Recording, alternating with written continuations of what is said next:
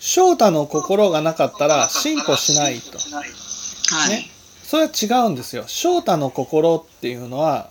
はい。そ人よりの、そうその、なんていうんですか、勝つとね、はい。その、勝った自分を少しでも維持しようとするんです。勝った自分を維持。例えば、まあ、わかりやすく言えば、ね、オリンピックで金メダルを取ったと。はい。そうするとね、金メダルを取った自分が落ちないように頑張っていくわけですよ。はい。僕は今回本当にねすごい感動したのはですよ羽生くんが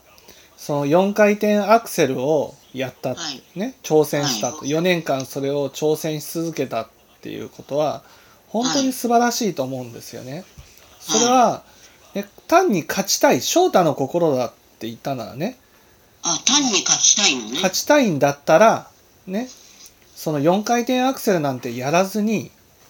4, 4回転を極めていったらいいわけですよ。はいはいは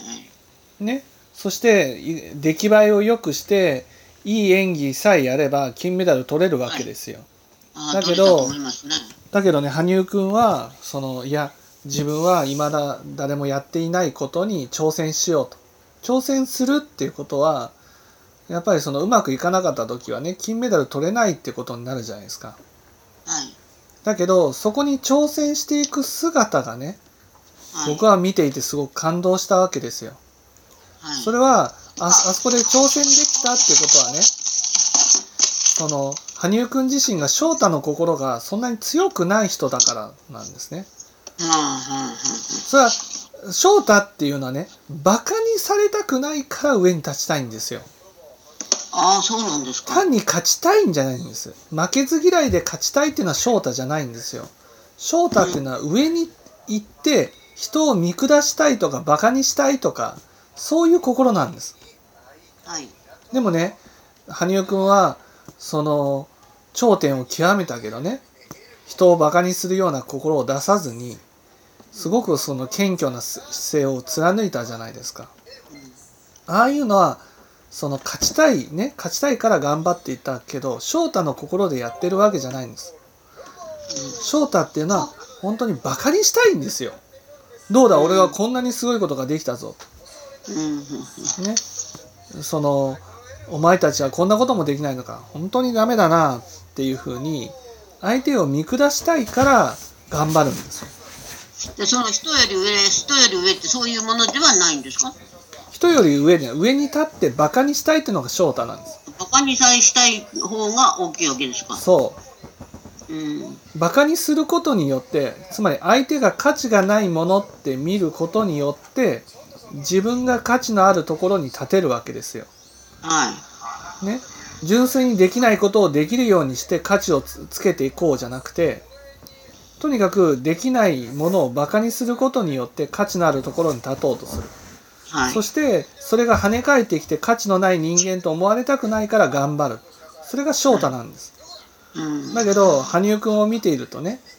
そのねそのネイサン・チェンがね金メダル取ったことは本当に素晴らしかったとかねその1位を取った人に対して敬意を払ってるじゃないですかうん。翔太はね敬って敬意なんて払えないのもう悔しいだけなんですよ1位取った人はもう許せないってあんなやつ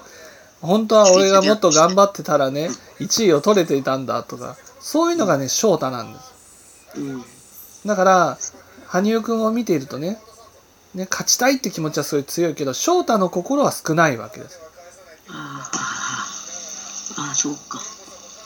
そうすると、神父も人間のそのあれを楽にさせてやりたい、幸せにしてやりたいっていうふうにして、はい